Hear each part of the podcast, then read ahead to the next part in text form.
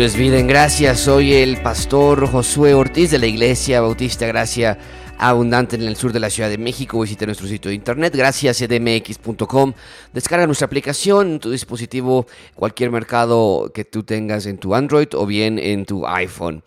Eh, lo puedes encontrar como Gracias CDMX también, Facebook Gracias CDMX, Twitter, Instagram, todo es Gracias CDMX, así nos puedes encontrar fácilmente. El tema de este episodio es eh, cinco mentiras que padres y madres creen. Me parece que es demasiado importante hablar de este tema, ya estaba en mi corazón por varios episodios, sin embargo hemos cubierto otros temas, pero quisiera tomar un, un tema un poco más práctico, tal vez un poco más ligero. Y la próxima semana vamos a hablar de un tema eh, muy, muy importante, la, de la estructura de la iglesia. Pero hoy es un tema muy práctico y que, sin embargo, creo que va a ser de muchísima ayuda para todos los padres y madres y jóvenes que van a ser futuros padres y madres. Aprender estas mentiras que, como padres, llegamos a creer. Vivimos en una sociedad donde todo el mundo nos da consejos, eh, desde los programas matutinos de televisión a libros, eh, películas. tenemos consejos de familiares.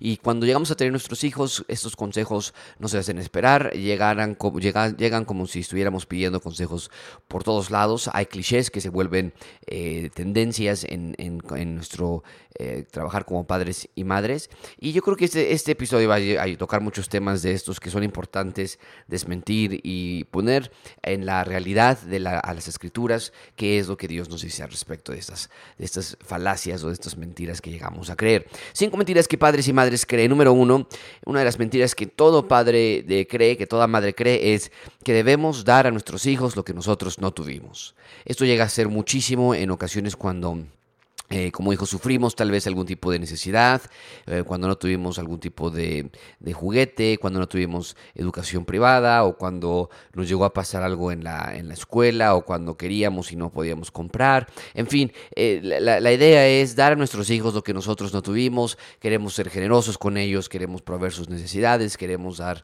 más de lo que ellos siquiera saben que necesitan. Y, y, sabes, de, de, nuevo, vamos a poner estas verdades o estas... estas ideas a la verdad de la Biblia.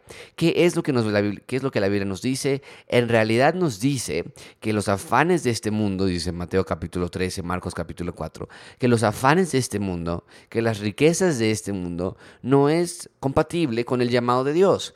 Ahora, no estoy hablando de las necesidades básicas de los niños, estoy hablando de aquellas ocasiones en las que nosotros queremos sobreabundar en generosidad, en las que nosotros queremos sobreabundar en juguetes, sobreabundar en ropa, porque, porque eh, eh, recordamos que nosotros no lo tuvimos. Realmente llega a ser una eh, eh, un, una, eh, un, aparato, un sistema de llenar los vacíos que nosotros aún tenemos, que nuestros hijos ni siquiera saben que pueden existir.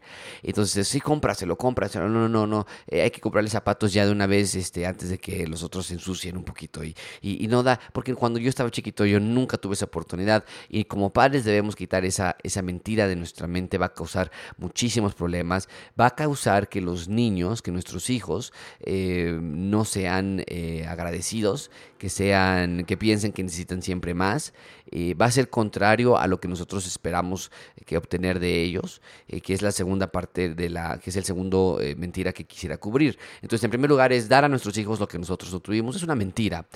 no debemos de creer eso, debemos dar a nuestros hijos lo que ellos necesitan.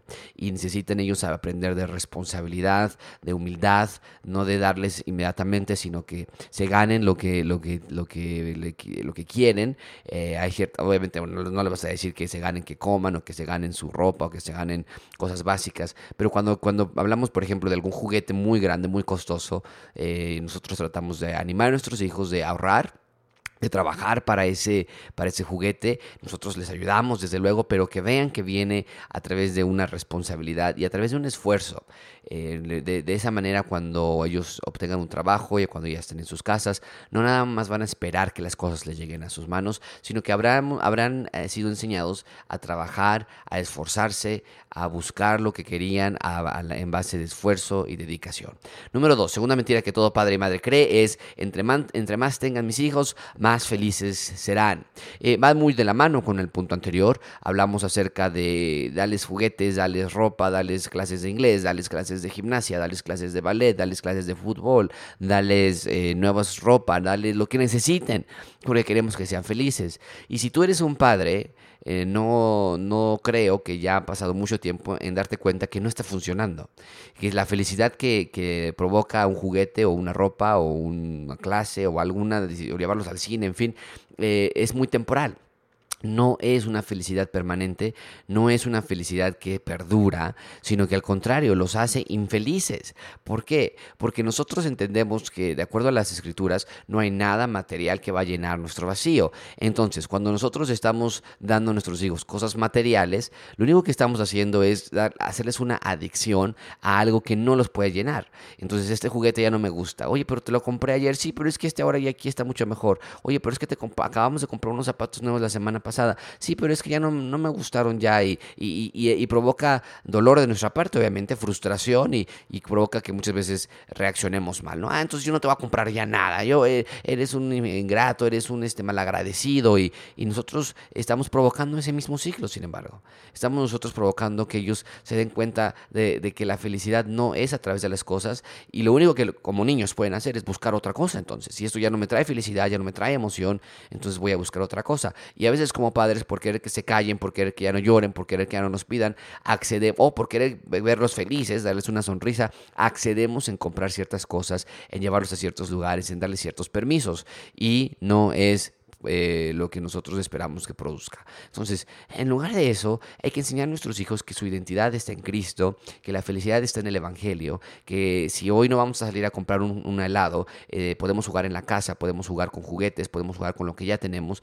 No necesitamos siempre estar promoviendo un ambiente de, hacer más, ¿no? ¿Y qué vamos a hacer ahora? Y, vamos a comprar algo más, y vamos a hacer algo nuevo. No, vamos a quedarnos aquí, vamos a leer, vamos a salir al patio, vamos a, jugar, vamos a enseñarles que, que, la felicidad no se obtiene a través de más cosas o nuevos aparatos o nuevos juguetes, sino se obtiene a través del ambiente que nosotros provocamos en casa por medio de las escrituras y en Cristo. Número tres, una mentira más que nuestros que padres y madres creen es la educación es la herencia que les vamos a dejar a nuestros hijos. ¿Cuántas veces hemos escuchado esta frase? Muchísimas. Y la idea es yo me esfuerzo en darle lo que ellos necesitan realmente para su siguiente generación. E, esa es la idea y a veces como padres nos escondemos detrás de esa falacia. No estoy haciendo mi labor como papá de acompañar a mi hijo, de escuchar a mi hija, de llevarlos a lugares, de estar con ellos, de pasar tiempo con ellos, porque tengo que trabajar mucho porque les estoy dejando la herencia que es su escuela, ¿no? Estoy dejándoles la herencia que es que aprendan cinco idiomas. Estoy dejándoles la herencia que es darles un mejor futuro. Y eso es realmente un escondite, porque es mucho más eh, cómodo para nosotros como padres salir y no tener que preocuparnos de las necesidades físicas, emocionales, psicológicas de nuestros hijos, espirituales de nuestros hijos, y mejor ubicarnos en el trabajo y en el estar eh, obteniendo eh, tiempo ahí afuera. La, educación no es una herencia, la educación, la educación no es una garantía de un futuro exitoso, la educación no es una pieza fundamental para el desarrollo de un ser humano. Estoy hablando acerca del desarrollo espiritual. No estoy diciendo que no hay que darlos educación, por supuesto que sí, y es lo mejor que puedas. Sé el mejor padre en enviarlo a la mejor escuela que esté a tu alcance. Pero esa no es tu herencia, ni lo pienses por un minuto. Nuestra herencia es, no hay más que el Evangelio, que llevar a nuestros hijos a los pies de Cristo, que ellos entiendan quién es Cristo, que ellos entiendan la realidad de, la, de Dios, que ellos vean por medio de la Biblia la revelación de Cristo en cada una de las páginas. Así que esa es nuestra herencia. Y cuando los niños crecen, cuando los jóvenes crecen, generalmente no decimos, ay, es que yo pasé demasiado tiempo con mi papá. ¿No? Es que él me escuchaba demasiado, es que él fue muy mi amigo, ya no aguantaba. No, generalmente es lo contrario, ¿no? No, mi papá no estaba, mi mamá no estaba, estaban trabajando, estaban todo el tiempo fuera y, y yo crecí con mis amigos. Y, y hay ocasiones en las que tienen que ser así, lo entiendo por completo, pero estoy hablando acerca de aquellas ocasiones en las que la educación se vuelve nuestro escondite o nuestro ídolo en querer darle a, a nuestros hijos y sacrificando cosas que son mucho más importantes. Número cuatro, la mentira que padre y madre cree es los hijos son una carga, son un pesar.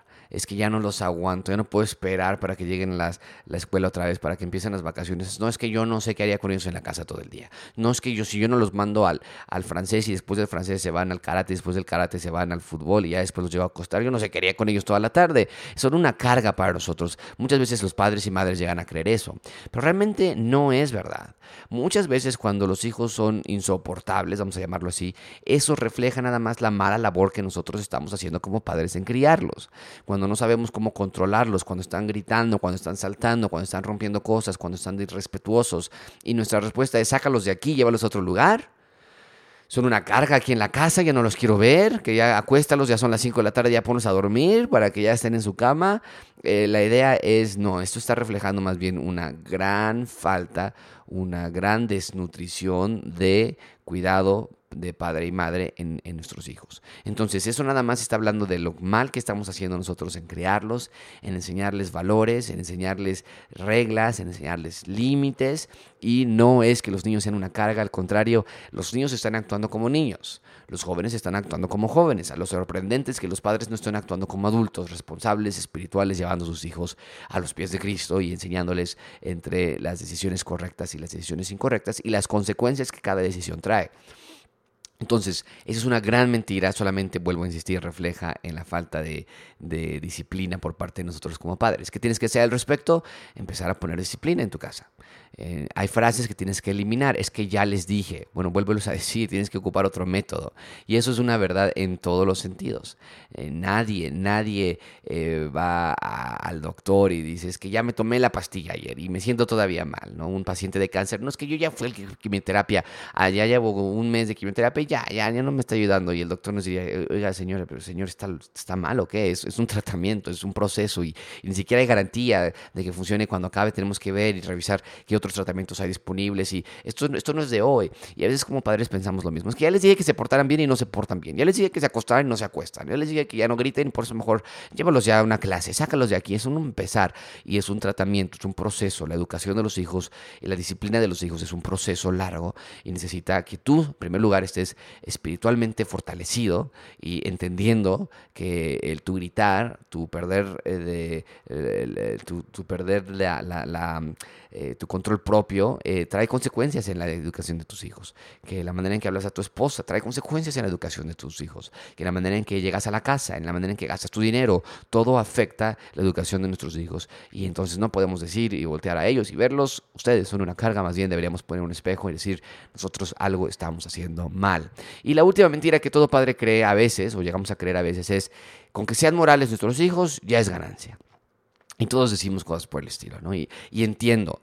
Eh, bueno, es que por lo menos él, es, él es, una, es una buena muchacha, él es un buen muchacho, no es de drogas, eh, no, no ha matado a nadie, pues no ha secuestrado a nadie, no, no se roba nada, eh, pues por lo menos ya es ganancia, ¿no? Y, y la idea es, bueno, qué bueno, claro, desde luego es una ganancia, es algo positivo, que no esté en la cárcel o que no lo esté buscando la policía por algún acto ilícito o ilegal, pero no, esa no es una verdad.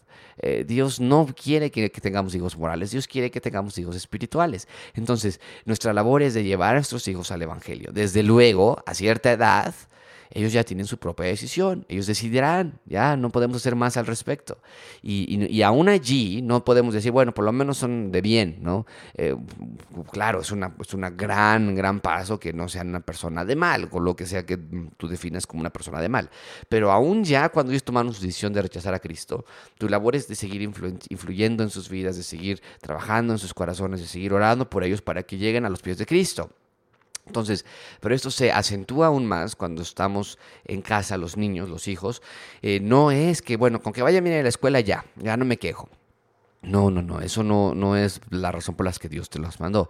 Dios te mandó a tus hijos para que sean compartidos y expuestos a la luz del Evangelio. Así que haz eso en sus vidas. No te, no te rindas por algo tan sencillo, tan poco como es que sean morales. Cualquier persona puede ser moral y sin embargo no es nuestra meta principal. Qué bueno, qué bueno, eso, eso habla bien de, su persona, que sean responsables, pero no te rindas ahí, no te quedes allí nada más. Sigue buscando aquello que es todavía más importante, que es que la salvación llegue a sus corazones. Bien, espero que te sea de ayuda estas verdades. Son simples, son prácticas en tu vida, eh, como papá, como mamá, como futuro papá, futura mamá, y ponlas en práctica. Envíame un correo pastor arroba gracias Lee tu Biblia, se expuesto a la luz de las escrituras esta semana. Muchas gracias. Hasta pronto.